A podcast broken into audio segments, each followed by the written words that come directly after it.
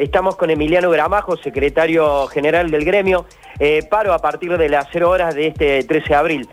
Así es, así es. Se decretó, bueno, ya lo habíamos decretado la semana pasada y se confirmó, se ratificó el día viernes con un plenario virtual de delegados. Bien, ¿por qué es el motivo del paro? Porque bueno, nosotros eh, tenemos casi la totalidad del sistema hoy sin trabajar eh, y se le suma por supuesto la gravedad de que no estamos, no estamos, no hemos percibido los haberes. Se ha pagado en torno a unos 10 mil pesos eh, por compañero, imagínense que tenemos casi 4 mil, ¿no? ¿Qué porcentaje es eso en sueldo? O sea, en cada sueldo de cada trabajador. Será, el 20%, será el 30%, digamos. realmente, imagínense que apenas se depositan nuestros 10 mil pesos, solo ya las tarjetas eh, se, comieron esto, como se dice, y nosotros tenemos ya hace una semana compañeros eh, sin dinero. Los empresarios del transporte interurbano a nivel nacional recibieron subsidios, ¿esto es así? Sí, sí, siguen, a ver, siguen, siguen recibiendo los mismos subsidios por, eh, por como si estuvieran prestando el 100%, el 100 de los servicios. Hoy está funcionando el sistema interurbano y urbanos del interior con una fuerza del 5 o del 10% nomás. ¿Y qué respuesta dieron los empresarios con respecto al no pago de salarios en tiempo y forma? Todos los empresarios aducen que no, que no están facturando. Nosotros sabemos muy bien que apenas se decretó la, cuarentena, me armó, me armó eh, lo, que es, lo que es la cantidad de pasajeros y las frecuencias, pero entendemos también que trabajaron 20 días del mes pasado, tienen subsidios, tienen un montón de beneficios que el trabajador no lo tiene y hoy nos encontramos todos los compañeros eh, sin percibir los salarios. ¿El paro va a ser por tiempo indeterminado? Sí, sí, hasta que logremos, hasta que logremos, digamos, sentarnos a, y que, que nos paguen nuestros sueldos, pero también es importante aclarar algo. Desde el día 13 de marzo, que fue la primera donde se quedó la primera cuarentena a la educación, desde ese momento estamos pidiendo una mesa de, conformar una mesa de crisis, una mesa de, trabajo con el gobierno y los empresarios, porque son no solo para afrontar este tema, sino para afrontar un montón de temas más. No hemos tenido posibilidad nosotros hemos llevado una propuesta al, gobierno provincial como a los empresarios de que con, el, dinero de los subsidios nacionales y provinciales se puede pagar la totalidad de los salarios de todo el sistema de transporte y también eh, hacerle, frente, hacerle frente a la operatoria que tienen todas las empresas, pero justamente ese es el tabú y ese es el problema que estamos teniendo, que no aceptan esa, esa posibilidad. Ariel, acá hay compañeros que tienen un par de preguntas, Luchi y Mariana. Luchi. Eh, Ariel, bueno, quería preguntarle a Gramajo, teniendo en cuenta... Te está escuchando Luchi. Ah, perfecto. ¿Cómo le va? Buen día. Luchi Bañez le saluda a Gramajo. ¿Qué tal? ¿Qué tal? Eh, eh, si no, no tengo otras referencias, deben ser de los primeros que están haciendo medidas de fuerza en un momento de crisis. a mí me gustaría saber cuál es el límite entre mi derecho, la solidaridad, las empresas que no pagan, el esfuerzo del trabajador, el que tiene que usar el transporte, porque hay gente que va a trabajar a los hospitales, que usan eh, el, transporte de, que ustedes, eh, en el cual trabajan. ¿Cuál es el límite? Porque digamos, a la primera ya eh, paramos y es como que, bueno, hasta que no nos paguen no hacemos. Y hoy no, no me parece que sea la, la actitud sería, sería inoportuno, ¿no es así? Eh, me suena así, eh, Gramajo, perdóneme, pero me suena como inoportuno. No, no, no, tal cual, tal cual. A ver, somos nosotros los primeros. A nosotros nos decretaron servicio esencial. ¿Bien? Más allá de cualquier decreto, somos nosotros primeros quienes sabemos que somos esenciales. Porque hoy nosotros la damos a quienes hoy nos cuidan en un momento como este.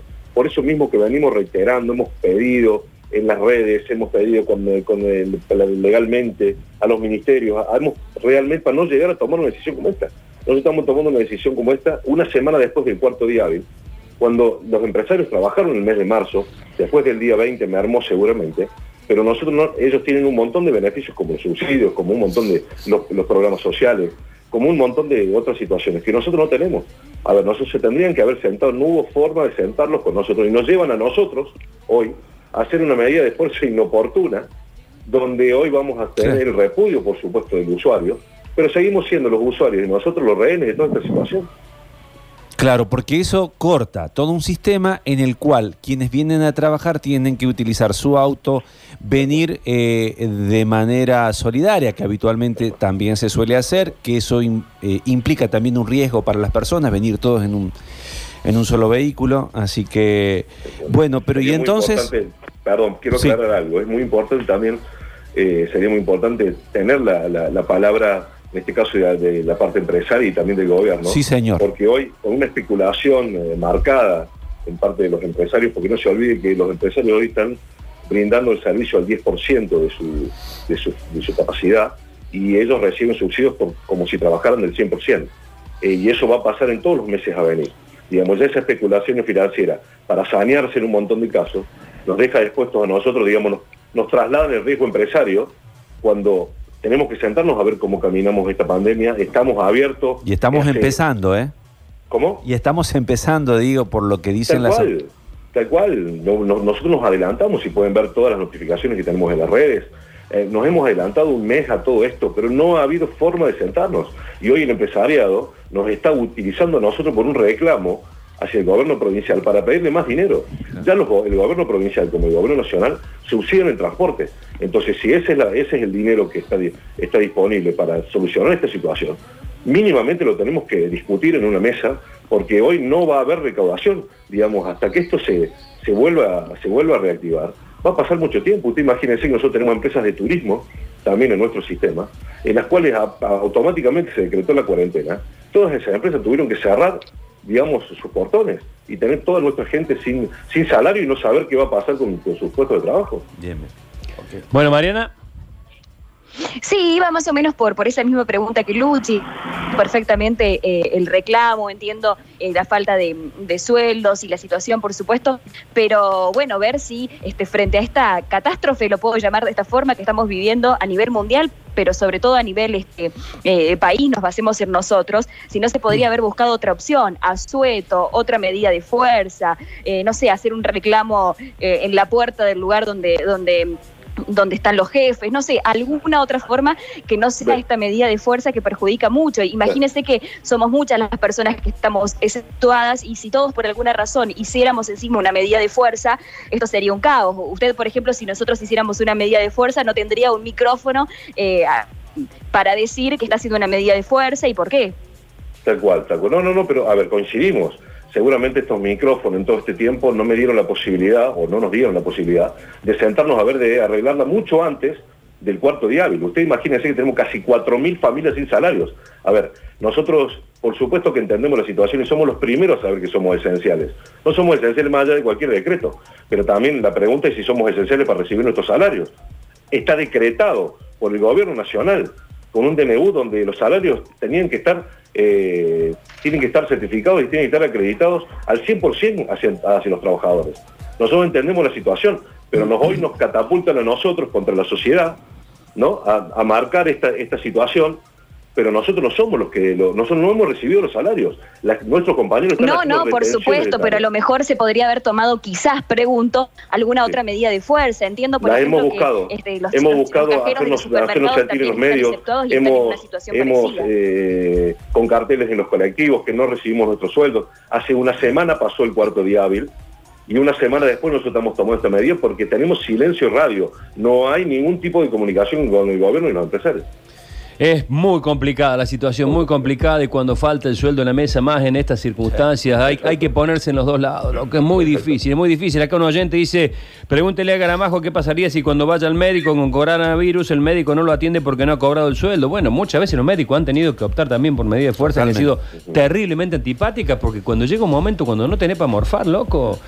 A los Es oyentes es entendible lo que dice el oyente, me gustaría invitarlo también que esa pregunta se le haga al- al- a la provincia, digamos, al gobierno, al gobierno de, al poder concedente y a los empresarios.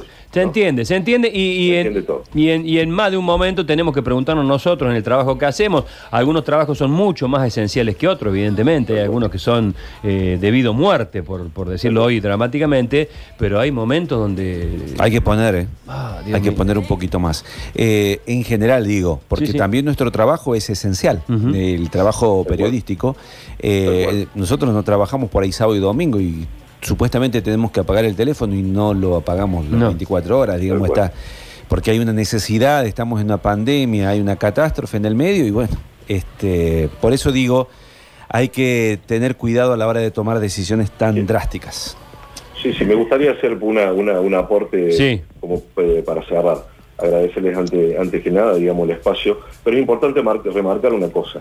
Nosotros en el sistema interurbano eh, no, no tenemos las puertas de atrás para que, porque hay un problema de seguridad e higiene también, que nosotros venimos ya discutiendo también con los empresarios, porque los empresarios son los primeros que tienen la responsabilidad eh, de, no solo de las unidades, sino también del, de su empleado, nuestro compañero que está, está manejando un colectivo. Nosotros no tenemos puerta de atrás, el sistema interurbano no tiene eh, un el sistema de tarjetas como para poder abonar el boleto. Hoy nosotros tenemos que sí o sí recibir al, al usuario eh, por una sola puerta, manipulamos dinero todavía, Mm. no tenemos la posibilidad de poner nylon o plásticos en los colectivos porque tenemos que sí o sí tener el contacto con el, con el pasajero, no se respetan en un montón de horarios y en un montón de, horas, de horas pico, eh, las, eh, todos los usuarios viajan hasta, hasta parados, cuando está prohibido.